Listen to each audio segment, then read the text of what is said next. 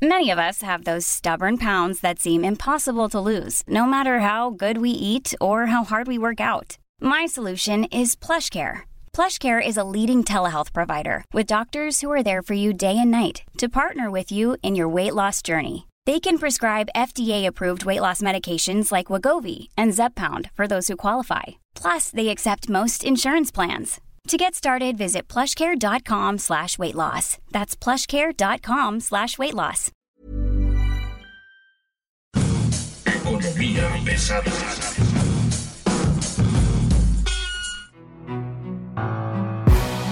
¿Cómo están? Muy buen día. Bienvenidos a Economía Pesada. Mi nombre es Luis Carriles, arroba Luis Carrujos, y es un gusto que esté hoy con nosotros trabajando en los datos que van a estar presentes hacia finales de febrero. Me acompaña Mario Alavés, editor de finanzas del Sol de México. ¿Cómo estás, Mario? Luis Carriles, como siempre, es un gusto saludarte. Y el tema esta semana se pone más interesante, cada vez más confuso para mi gusto, ¿no crees? Justo eso es lo que quería platicar contigo, porque son los temas que están como de moda. A ver, tenemos lo que pasó con la tasa del Banco de México, que se decidió disminuir en 25 puntos bases el objetivo de la tasa de interés interbancaria, queda a un nivel de 4%. Se esperaba que los votos de los consejeros que puso Andrés Manuel en el Banco de México fueran los que decidieran la suerte de esta baja pero no, al final del día fue un 5-0, claro, contundente, ¿no? El Banco de México sí está pensando en sacrificar un poco la meta de inflación a partir de tener un mayor crecimiento, eso por un lado. Tenemos, por supuesto, la discusión en el Senado, el Parlamento abierto de la reforma eléctrica que pretende ser una contrarreforma que beneficia a la CFE en detrimento de todo el resto de la industria. Tenemos también hoy la información sobre la decisión de enviar la congeladora, la reforma que permitiría cambiar la ley del Banco de México y hacer que los dólares se conviertan prácticamente en moneda común y corriente. También tenemos el enfrentamiento entre Ricardo Monreal, senador, líder de Morena en, en, el Senado de la República, con el presidente por el tema de la regulación de las redes sociales. Está movida la semana, está muy, muy movida. Y Luis Carriles, ¿qué te parece si empezamos por el plato fuerte y hablamos un poco acerca del el Parlamento abierto de la reforma eléctrica que empezó el jueves de la semana pasada? A mí me quedan tres cosas en el tintero. Uno, ¿por qué una empresa se dedica a defender una reforma? Una empresa que es participante, la CFE, no es una autoridad, la CFE no es una entidad regulatoria, la CFE es una compañía más que trabaja en el mercado eléctrico. Sin embargo, ayer fue quien, en lugar de que fuera la Secretaría de Energía, fueron ellos quienes defendieron el proyecto Número dos, hay un montón de incongruencias en lo que se dijo en estos días. Uno de ellos fue que hay dumping de parte de las empresas privadas que solo trabajan para la CFE. Dice que hay dumping porque no les cobran el porteo. Habría que explicarle a, a la CFE que el único cliente que tienen estas empresas privadas de generadores de energía son ellos. Y tres, que es, me parece increíble, la decisión de que vayan a utilizar más combustóleo en lugar de gas natural y pretendan que las hidroeléctricas sean energía base. Esto implicaría incrementos muy importantes, no en el costo final del usuario, sino en el costo original, digamos, ¿no?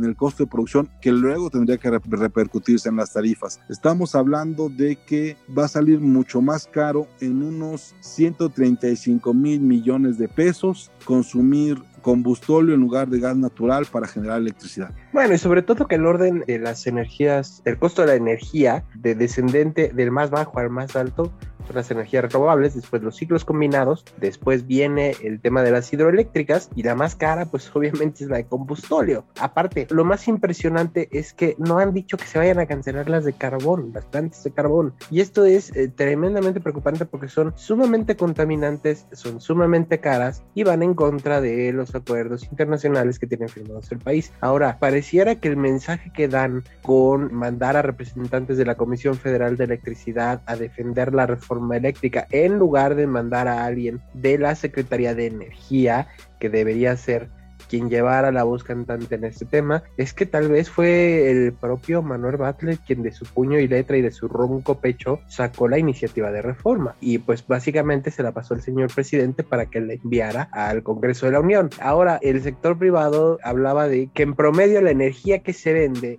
por parte de la CFE a el sector industrial mexicano es entre 44 y 84% más cara que el promedio de Estados Unidos.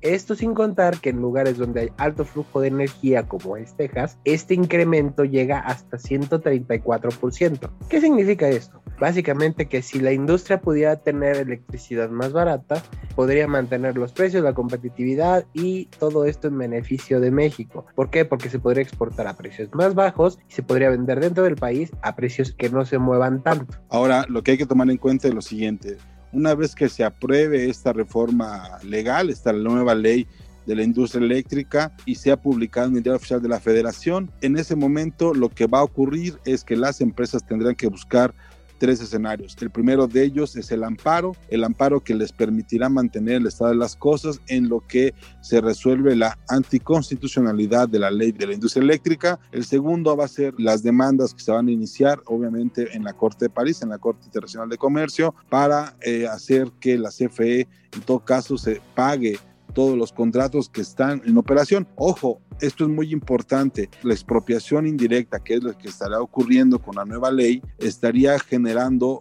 que el Estado mexicano tenga que pagarle a los privados no solo los fierros de sus plantas, sino también los contratos. Y esto significa más o menos como ciento hasta 120 mil millones de dólares este sería el costo del capricho del señor presidente de sacar una ley que a todas luces es contraveniente a la constitución, incluso que ya está caminando. Kenneth Smith, que fue el negociador del Tratado de Libre Comercio con Estados Unidos y Canadá, el del TEMEC, explicaba que el gobierno, si quiere reformar el mercado eléctrico, debe mantener la congruencia con el TEMEC porque el TEMEC se hizo con base en la constitución y lo que estaría intentándose hacer ahora es una ley con aplicaciones retroactivas, lo cual es absolutamente ilegal. Hay que tomar en cuenta esa opinión y lo que está mencionándose es este monto que costaría, estamos hablando de más de un billón de pesos, ¿eh? no es cualquier cosa por solamente intentar cubrir,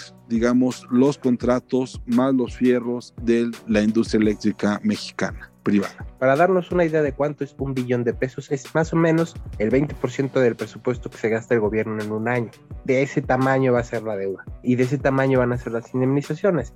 Además, me gustaría hacer un comentario aquí al calce. En el Parlamento Abierto que inició el jueves estuvo Guillermo García Alcocer, que es el excomisionado presidente de la Comisión Reguladora de Energía, quien fue inhabilitado por la Secretaría de la Función Pública en noviembre del año pasado. Independientemente de esto, García Alcocer dijo algo que se ha dicho a lo largo de toda la reforma energética, desde su presentación, las rondas petroleras, las subastas eléctricas, etcétera, etcétera, etcétera. Los proyectos energéticos son proyectos de mediano y largo plazo. ¿Qué quiere decir esto? Que en el caso de la infraestructura eléctrica tarda entre 3 y 5 años en mostrar sus resultados dentro del mercado mercado eléctrico. Las subastas eléctricas empezaron en, recuérdame por ahí, por favor, Luis Carriles. Las subastas eléctricas se hacen a partir de que se hace la reforma en 2013. Entonces, eh, las subastas se hacen en 2014 y 2015 y se suspendieron dos más. Entonces, estaríamos hablando de que apenas estaríamos viendo los resultados este año, los resultados totales o los resultados finales de generar energía eléctrica eh, renovable con mayor participación de las energías intermitentes verdes o como le quiera usted llamar. Hay que tomar en consideración que siempre el que reparte la energía sí o sí y el que cobra la tarifa final al consumidor sí o sí es la Comisión Federal de Electricidad. Si se da el aumento en el costo de producción por usar combustible en lugar de usar gas, el gobierno va a tener de dos sopas, una de dos, o incrementa los subsidios a los consumidores eh, domésticos, a las casas, o se inventa una tarifa nueva que no sé qué explicación puedan tener. Sí tiene un grave, grave problema, porque la otra es, tendría que repercutir estos costos al consumidor final, ya sea doméstico, ya sea industrial, comercial o de servicios. Y esto nos lleva a un tema que no podemos dejar de lado y que sale ahorita a colación, que tiene que ver con el tamaño de la deuda el tamaño de la deuda que se haría con la expropiación indirecta es de más de un billón de pesos.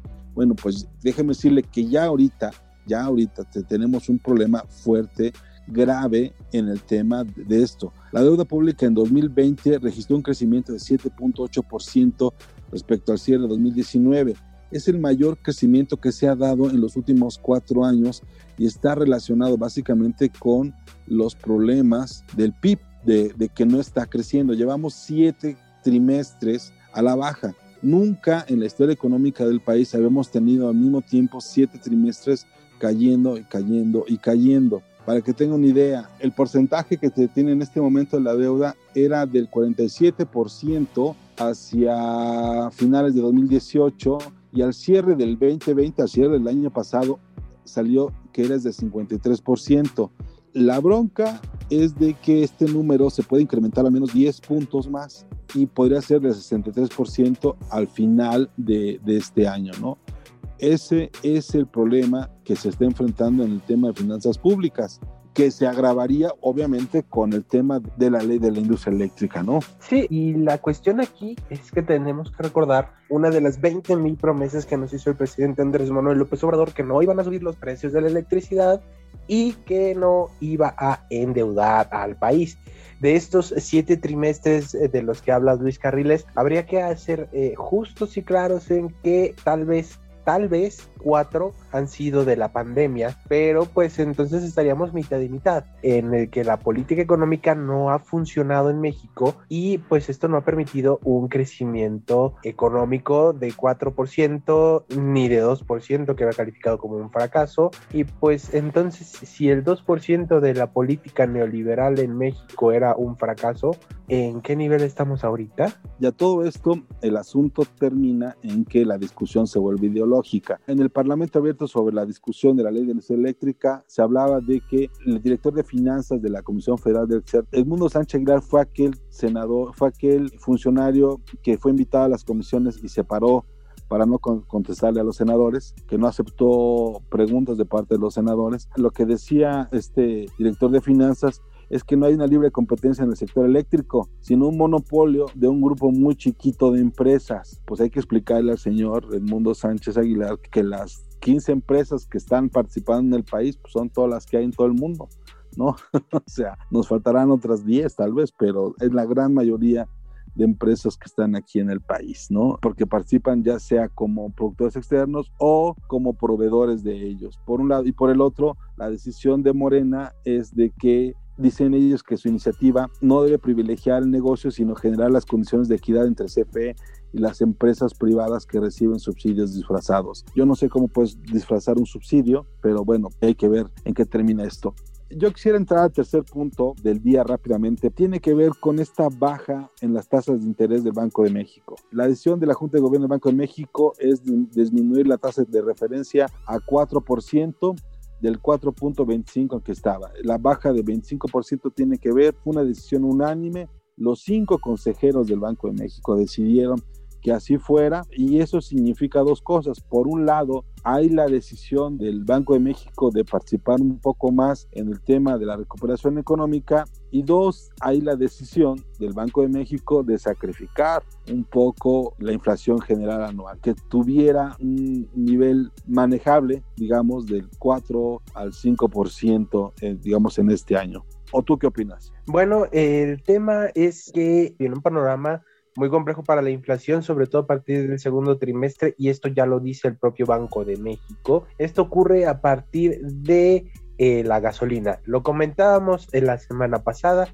el precio del petróleo está en niveles ya casi prepandemia y esto va a pegarle a el precio de la gasolina el Banco de México está advirtiendo que es probable que la inflación suba durante el segundo trimestre de este año debido a que los precios internacionales del petróleo están repuntando y el año pasado por ahí del 20 de abril tocaron negativos por primera vez en la historia, lo que llevó a los precios de la gasolina a niveles de 14 pesos por litro para la Magna y 15 pesos por litro para la Premium, que fueron mínimos desde que eh, se liberalizó completamente el precio de la gasolina en 2016. Entonces, ahorita el precio de la gasolina está en 20 eh, pesos más o menos para la Magna y 21 para la Premium. Esto nos lleva a un impacto inflacionario, lo cual pues obviamente nos deja ver que el Banco de México está apostando porque haya un poquito más de liquidez en el mercado, ¿qué quiere decir eso? Que fluya la lana para que pueda haber actividad económica más acelerada a cambio de un poco más de inflación. ¿Cuánto más de inflación? Pues tendremos que esperar un poquito al segundo trimestre de este año para darnos cuenta si va a salirse de este rango objetivo que tiene el Banco de México, que está entre 2 y 4%. Se va a conocer por parte del Banco de México que la Junta de Gobierno tomaría las acciones necesarias para la que la tasa de referencia sea congruente con la convergencia ordenada y sostenida de una inflación general en una meta del 3% en el plazo en el que opera la política monetaria. No estamos hablando prácticamente este año 3%, lo cual yo honestamente no creo que vaya a ocurrir dado los incrementos que hay en combustibles, sobre todo en el sector energético, el gas LP, la gasolina son muy importantes en ese sentido. Y por otro lado, pues la, el crecimiento que ya está ocurriendo. La actividad manufacturera tuvo un crecimiento anual de más o menos 2.5% en diciembre del 2020 y esto significa una ligera recuperación, aunque hay que decirlo, ese monto de 2.5% es la mitad de lo esperado para ese mes nos fue bien, pero no tan bien como debería haber sido. Se esperaba al menos el doble y las condiciones para que esto ocurriera fueron básicamente la incertidumbre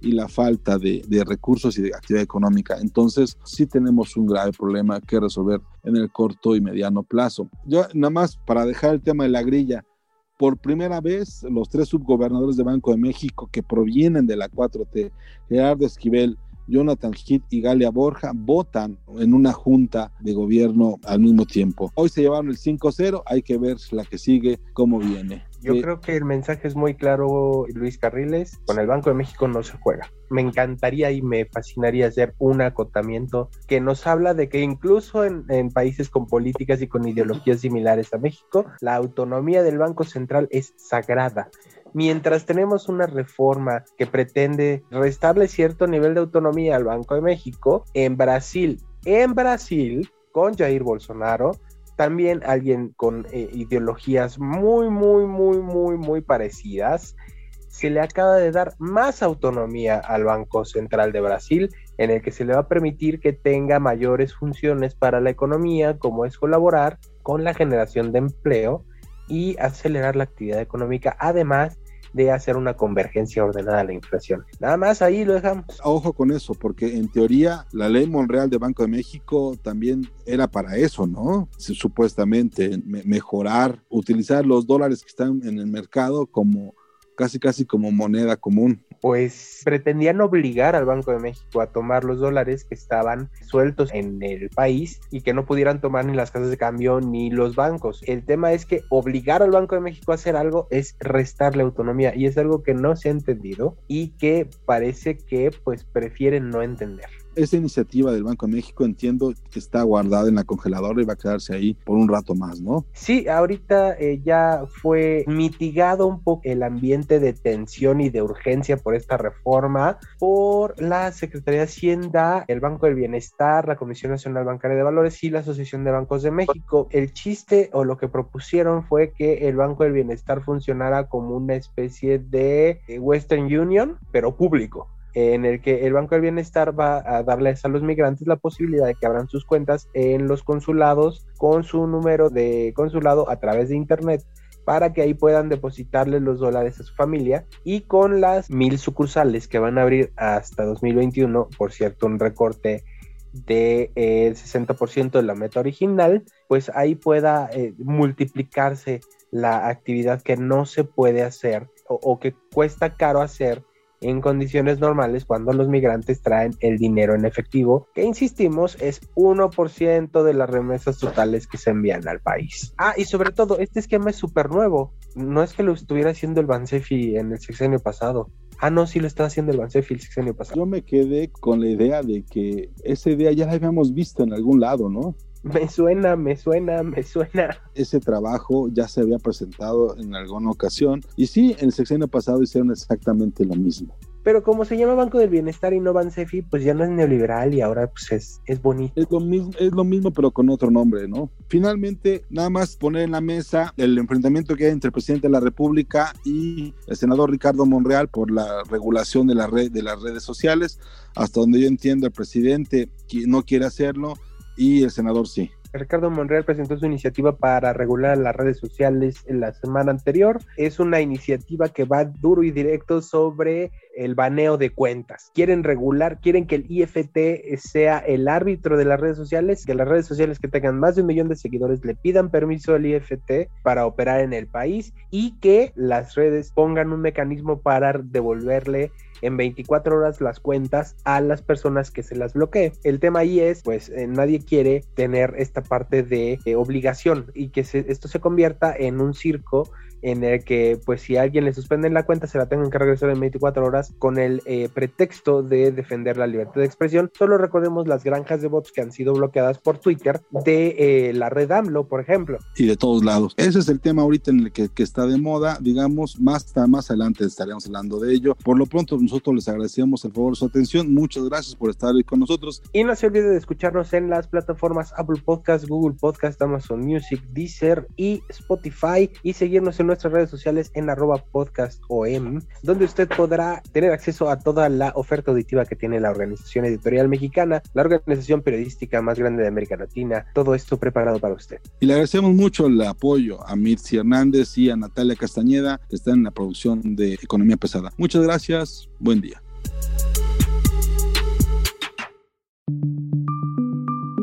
Esta es una producción de la Organización Editorial Mexicana.